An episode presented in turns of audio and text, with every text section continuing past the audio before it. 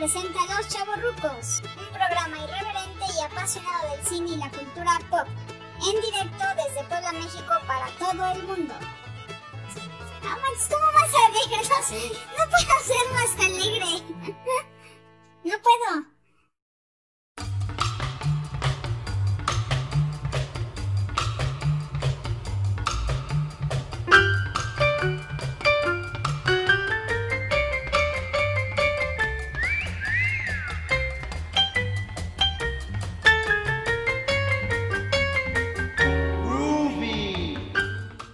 Hola, ¿qué tal? Bienvenidos de nueva cuenta a los chavos rucos. ¡Bravo! ¡Uh! ¡Uh! ¡Bravo, bravo! bueno, eh, otras, otros, otros 15 días, otro episodio. Eh, les comentamos el episodio pasado que nosotros este, íbamos a hablar de la serie de He-Man. Entonces, no sin antes, pues aquí con nuestro invitado especial, Nacos y nacas defectuosos. Pónganse de pie porque aquí está su padre, la excelencia y la eminencia de la locución. ¡Eh, David Mesa Tetsuo! ¡Bravo! Hola, eh. Buenos días, mañanas o tardes, dependiendo a qué hora nos escuchen. Como nos están escuchando. Muchas gracias por la invitación nuevamente. ¿Qué onda, David? Es ¿Cómo un estás? honor estar aquí No, en no, no. estos estudios súper magníficos que tienen. No me ha tocado estar aquí presencial. Está ¿Qué onda, impresionante la, la calidad de producción. No, no, no. Bueno, De gracias, Iván. Gracias. Saludos a todos nuestros escuchas. A ver, espérame, déjame destapar mi chela. Ya. Ah, ¿se podía? Sí, claro, puedes Yo traer tu estoy- cerveza cuando yo quieras. Estoy, yo estoy en modo sano en, en- en mi botecito con agua. Está bien. Está bien, está bien. ¿Qué onda, David? Pues nos, nos quedamos picados con lo del tema de este episodio, que es el de He-Man contra He-Man.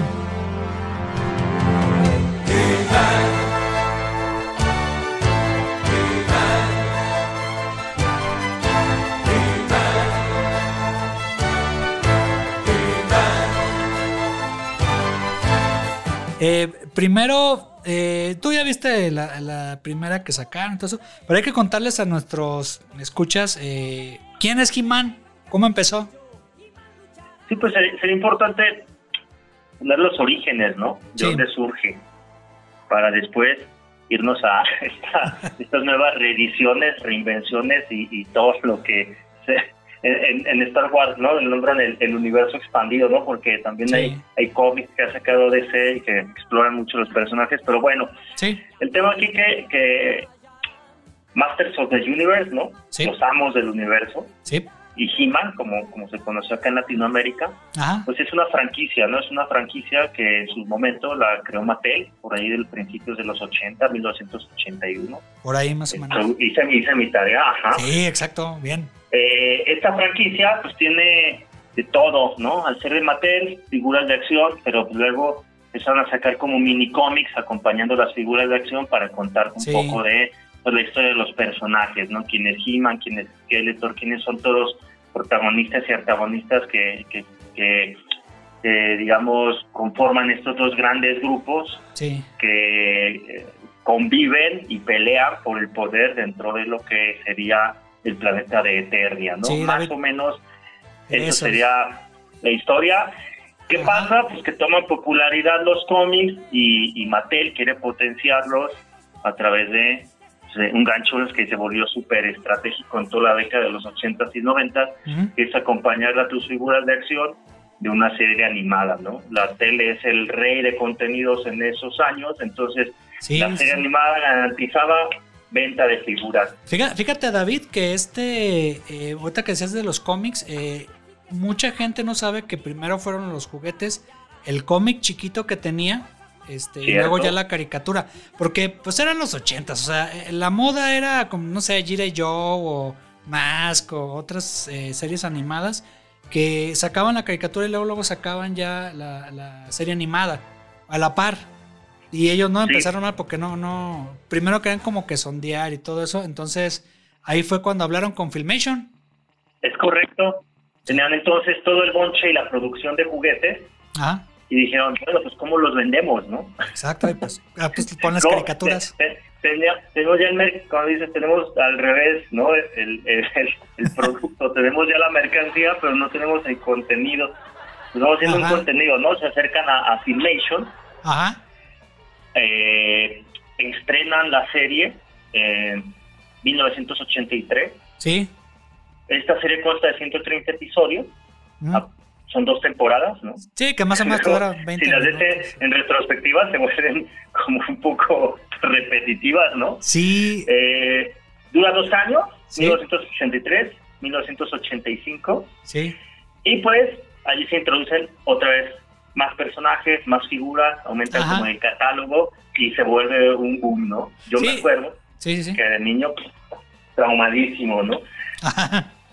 sí, porque fíjate que eh, recordando ya un poco, este, no se nos hacen tantos episodios de los ciento y cacho y todo eso, entonces eh, era repetitivo, pero eh, en, en, tramas, pero también si te acuerdas en animación, que ya ves que era rotoscopía, o sea, se la aventaban a mano de, de, videos reales y luego ya los pasaban este, ya calcados casi casi. Sí, e, esta técnica de la rotoscopía es una de las técnicas más corridas en, animaciones a, digamos, mediados, incluso hasta principios, ¿no? Sí. Hay por allí alguna, algunos cortos de Betty Boop, de los hermanos Fleischer, Coco el Payaso, que hacían esto, ¿no? La rotoscopía. Eh, eh, la película de los 70, ¿no? Animada El Señor de los Anillos también tiene muchísima rotoscopía. No sé si la recuerdas, ¿la has visto alguna vez? Sí, sí, sí. Eh, ajá. Tipo Filmation. Ajá, tipo, sí, sí, sí, este, rotoscopía y reciclaje de celdas, ¿no? Necesitaban un producto relativamente económico, entonces la rotoscopía, pues, que les permitía pues, este tema de reciclar celdas y usar movimientos a través de referencias o videoreferencias de... Ahora sí que eh, he visto un poco detrás de cámaras y usaban pues físico culturistas, ¿no? sí, que estuvieran mames este, y ya los Gimnastas, sí, sí, sí. O sea, proporciones muy apegadas a la realidad en aquel entonces. Sí. Ya luego en los cómics, en las series, pues fueron estilizando un poco más, ¿no? Ya hablaremos de la actual, pero, pero efectivamente pura rotoscopía. Y, y, sobre rotoscopía, esa técnica de animación, sí. Sí, y sobre, todo que Filmation, pues, es, y tenían, tienen muchas series animadas, o sea, tenían por ahí una de Star Trek, tenían este, una de Flash Gordon, que era primero película. Este, luego le hicieron serie animada. Eh, a veces son los mismos cuadros, las mismas poses, nada más cambiaban las características de los personajes. Me acuerdo otra del Llanero Solitario, que también de Filmation, de Tarzán. O sea, tienen muchísima producción. Sí, sí, sí. Digo, sus años fuertes fueron 70, principios de los 80, ¿no? Ya luego viene como siempre, la, la debacle, ¿no? Sí, Incluso por allí estaba viendo que, que hasta tienen los de Filmation, este la serie de los cazafantasmas, ¿no? Ajá, que fue... Pero la de, la que dice los originales, ¿no? Ah, sí, sí, sí.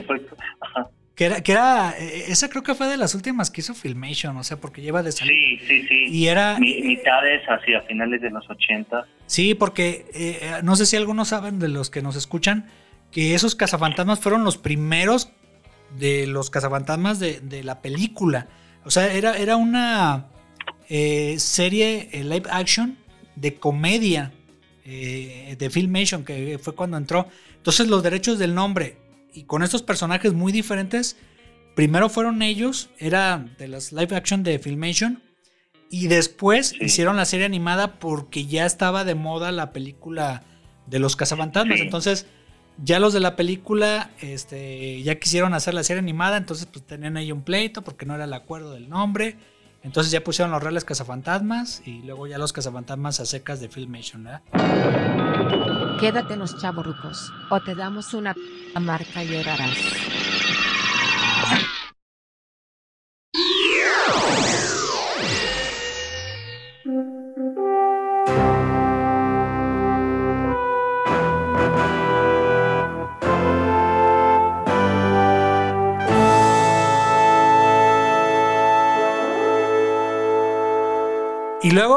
Hubo otra versión, David, de, de este He-Man.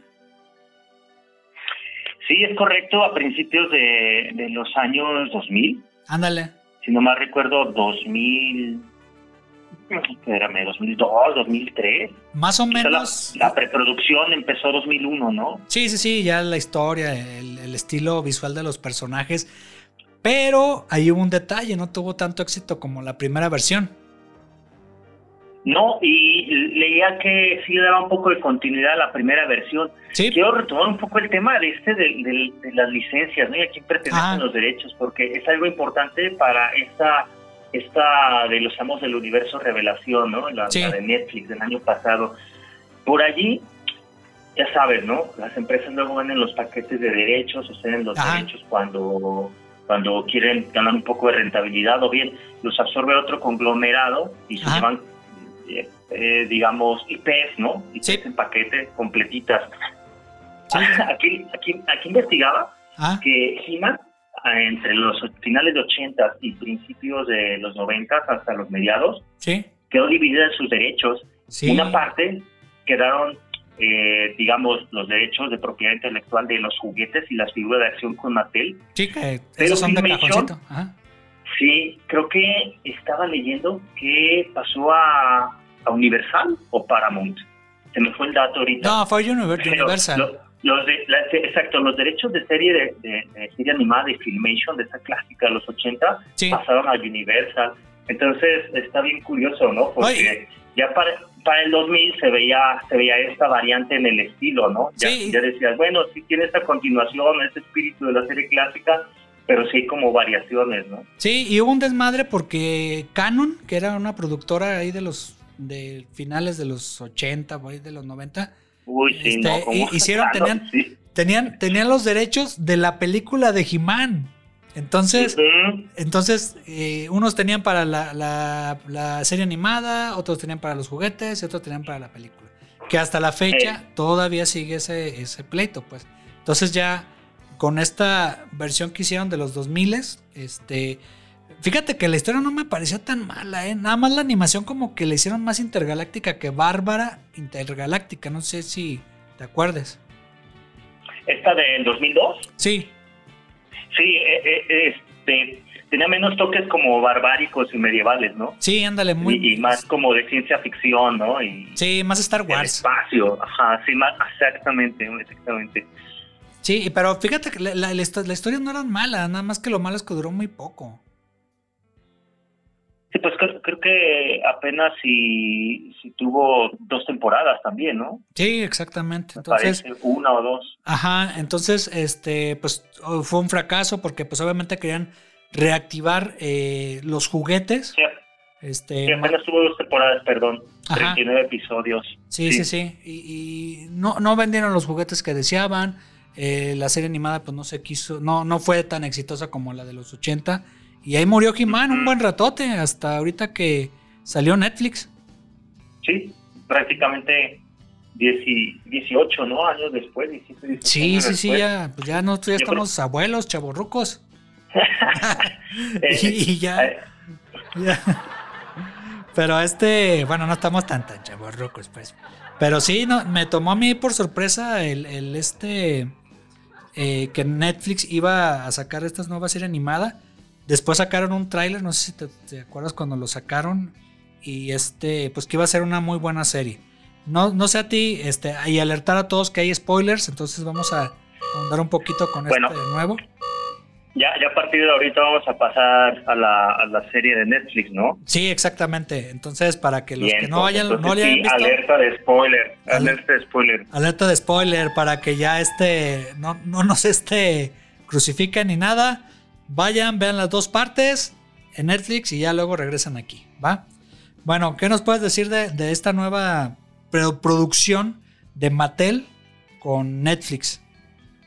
Primero, mm, Mattel tiene este como interés de relanzar su, su IP, ¿no? Sí, sí, sí. Eh, Hay mucho ruido por allí. eh, si no mal, eh, eh, mal recuerdo, este tipo 2019 empezaron a hacer ruido, ¿no? Sí, En- ya. Todavía en, en la PowerCon empezaron a revelar que se estaba haciendo ya la producción. Hecho, presentaron el equipo en, en- Sí, que- en un panel, así que estuvo como medio improvisado con, con- Kevin con Smith. Kevin Smith como el showrunner, ajá, Sí, y sí, estaban como, híjole, eh, lanzando como estos supuestos de que y, si se hiciera otra vez como como un remake de He-Man, ¿qué te gustaría que, que hubiera? Y bla, bla, bla, ¿no?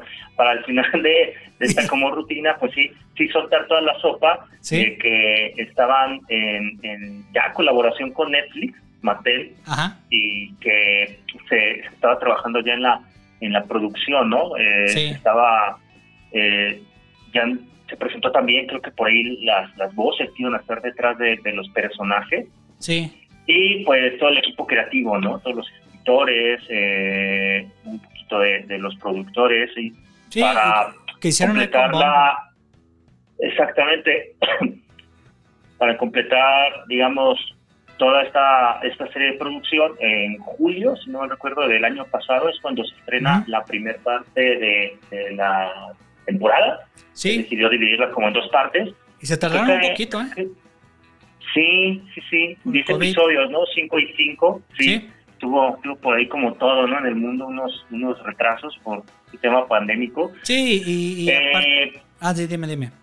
No, sí, te iba a preguntar. Y empezó a generar ruido, ¿no? O Sí. sea, fue, fue generando expectativa, como tú dices, luego salió un teaser. ¿Tú cómo lo recibiste? ¿Tú lo viste en su momento o, o ya te aventaste Yo- la serie de plano cuando salió? Pues fíjate que yo cuando vi el anuncio, este, que Kevin Smith iba a estar, este, atrás de la producción y todo eso y el talento, este, bueno, obviamente con el respaldo de Netflix, eh, tuve miedo porque eh, Kevin Smith, eh, por ahí lo han de haber escuchado en algún podcast y todo eso, que es crítico de, de cine, de cómics, de toda la cultura pop. Pero no es muy buen cineasta, o sea, ya ha hecho películas, pero no es muy bueno. Entonces dije, hijo de la mañana, o sea, como crítico, pues es bueno, pero allá estando atrás como creativo, eh, se. No, no, no es que se venda, es como. em, le quiere dar gusto a todo mundo, o sea, incluso hasta los fans. Entonces, así como que dices, bueno, vamos a ver qué es lo que hace. Y como dices tú, o sea, se, se tardaron, pues, porque cómo grababan las voces de los talentos que por ahí está che- ya en inglés, este, sale Michelle Gellar, está Mark Hamill, Luke Skywalker, este, están eh, pues varios actores famosos, eh, por ahí hay algunos que salen en Juego de Tronos, etcétera, etcétera.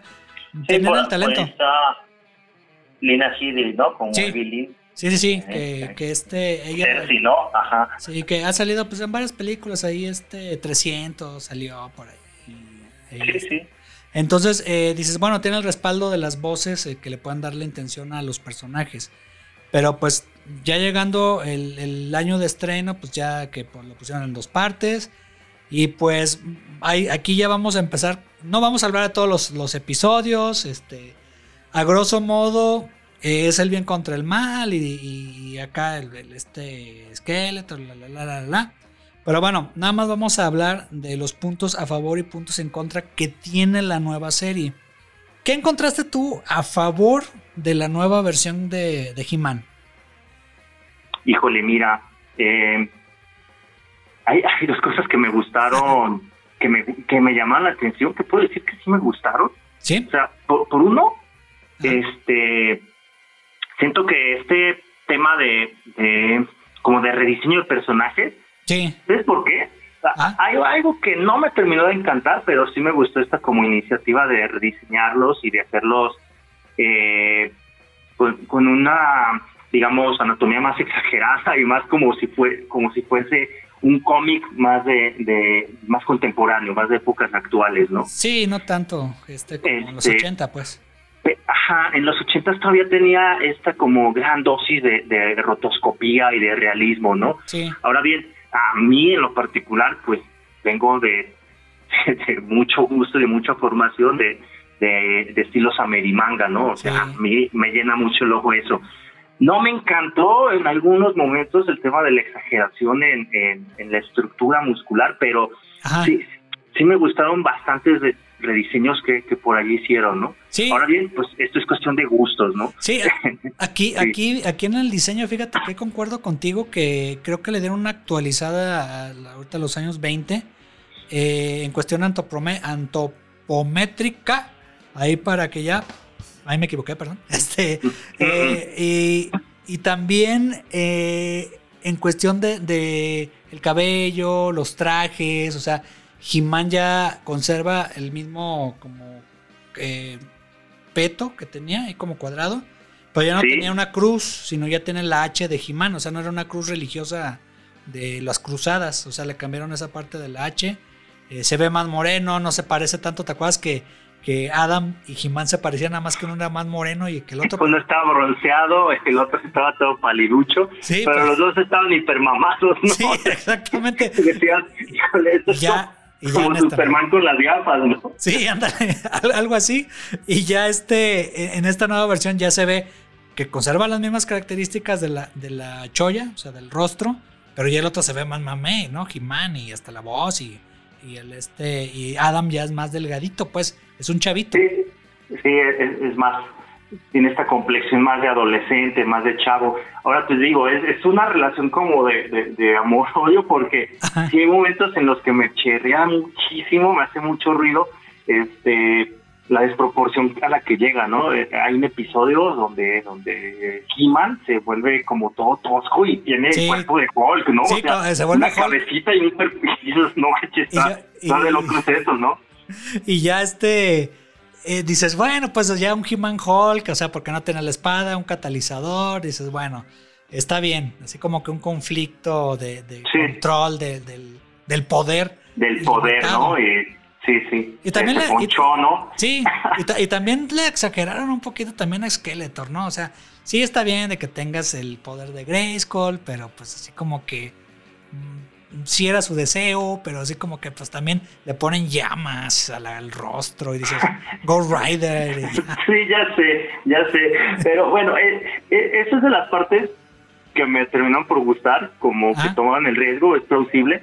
Eh, no me gustó tanto el, el- el que hicieran tan, eh, tan musculosa a Evelyn, ¿no? Sí, porque, a- a Evelyn. porque ella es más hechicera, ¿no? O sea, como que en qué momento se le dio al, al gimnasio Sí. en vez de, en vez de, de- de ejercitar sus poderes, no sé, se fue a hacer unos unas pesas, ¿no? Hacer, Sí. hacer brazo, hacer pierna, ¿no? O sea, es, es como un poquito esta esta como disparidad en, en, en el tono argumental de que, bueno, pues el personaje tiene este rol, Sí, entonces, ¿por qué su fisonomía debería ser como lo contrario del rol, ¿no? O sea, sí, sí, sí. como que descuadra un poco, ¿no? Pero Ajá. de todas formas, sí, sí me gustó ese riesgo y es como uno de los puntos a favor que le pondría, ¿no? Porque como dices, refresca. Ajá.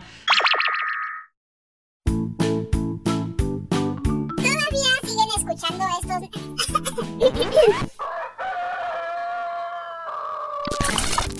Todavía siguen escuchando estos nacos de los chavorrucos. Ay.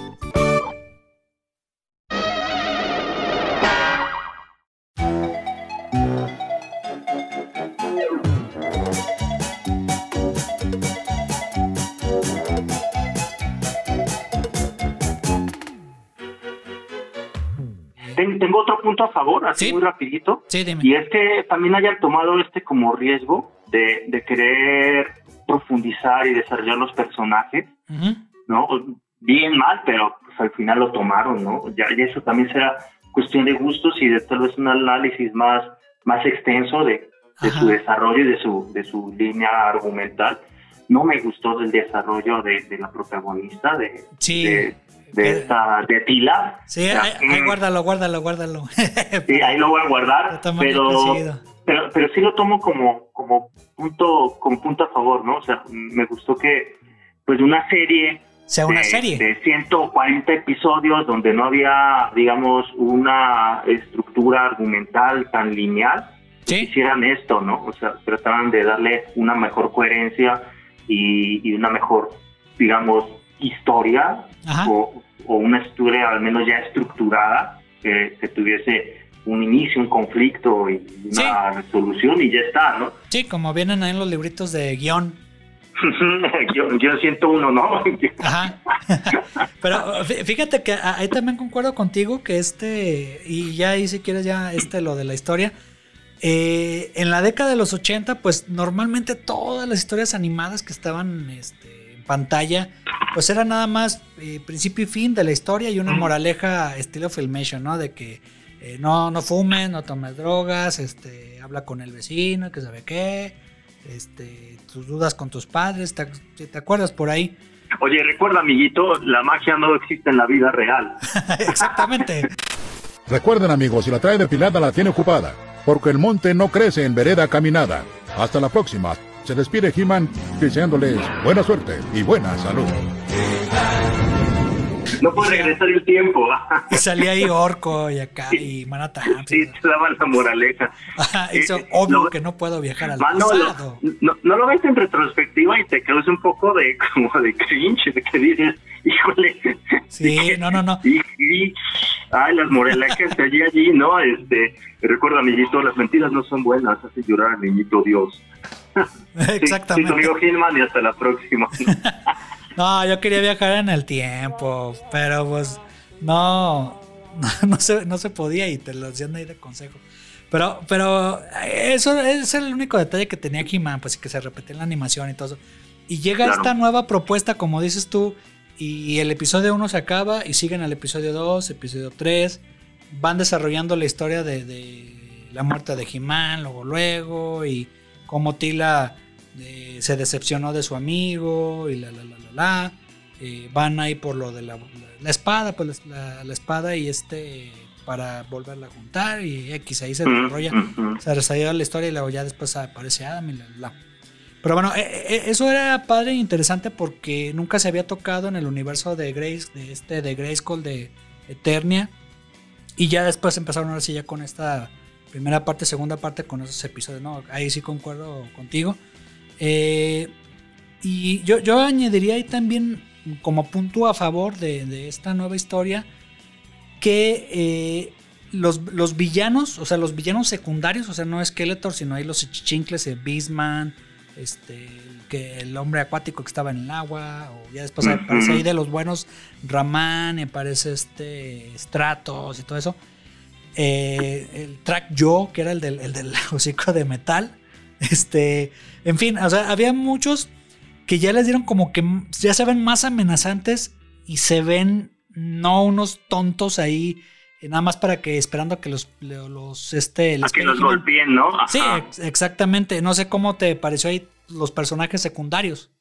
me parecieron ah, algunos de ellos sí me parecieron un poquito como relegados, ¿no? O sea, Ah, en los y- 80. y- ajá, como- en esta nueva también, ¿no? Pero Sí. sí. en los 80, a ver, los 80 como bien dices, ¿no? Eran historias autoconclusivas, tenían que empezar y terminar en el mismo episodio, igual si no están ligadas no pasaba nada, ¿no? Sí. Pe- Pero el punto a favor que encuentro en los 80 pues era que yo sí, se lo voy a decir, lo siento que estábamos niños, cabrón. ¿no? Exacto. O sea, esta- o sea, eh, Inocentes. todo lo que todo lo que recibíamos, Ajá. este, lo, lo consumíamos y, y ya está, ¿no? Tiene un, un punto ahí eh, o un, digamos, un altarcito en, en nuestro en nuestro mm, corazón de la nostalgia, ¿no? Sí. Y, y, y, y es luego este problema, ¿no? Que, que cuando tocamos cosas o cuando los productores tocan cosas de la nostalgia o estas historias con las que crecimos,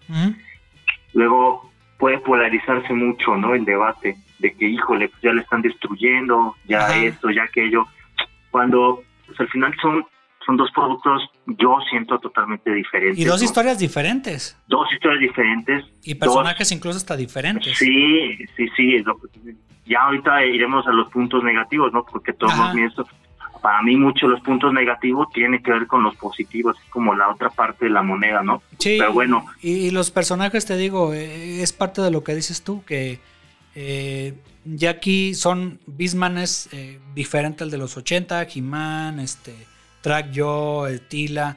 El que me sorprendió mucho y me gustó mucho fue Man at Arms en esta nueva versión. Eh, Sí. Que se ve ahora sí el hombre de armas y anteriormente pues ni siquiera nomás agarraba una pistolita de láser y no, ahora sí tiene, ahora tiene- sí tiene... tiene armas, el Man at Arms. Entonces sí como que, órale, eso sí, sí me agradó. Pero pues Sí. bueno, eh, ¿qué ibas a decir David? Sí, pro- profundizan más, ¿no? O sea, como que tratan de darle más seriedad que, que la, la, eh, serie clásica que solo te trata de tener monitos y pues ya está, pones un montón de buenos, un montón de malos Sí. y que se agarren a piñas y, y que termine el episodio con una moraleja, no robarás, no mentirás, no viajarás al pasado. Los y- mandamientos. afecta el futuro, ¿no? Exactamente.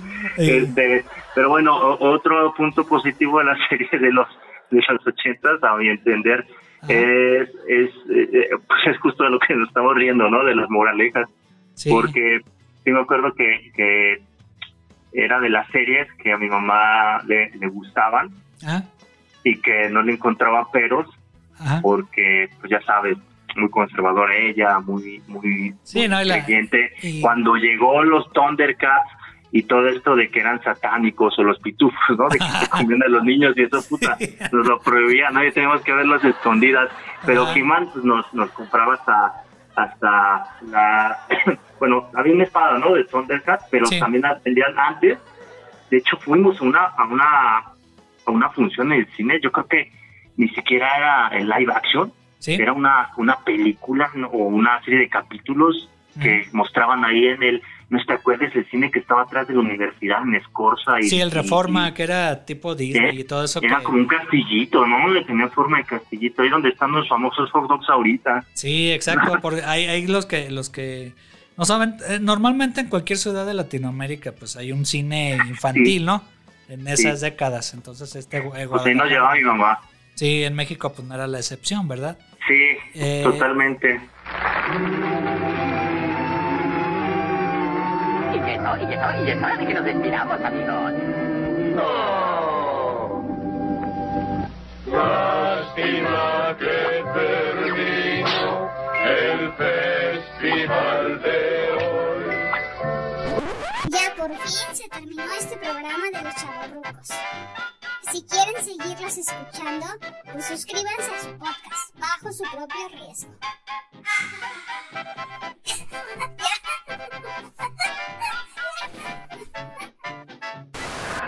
Eso es, to- eso es to- eso es todo, amigos.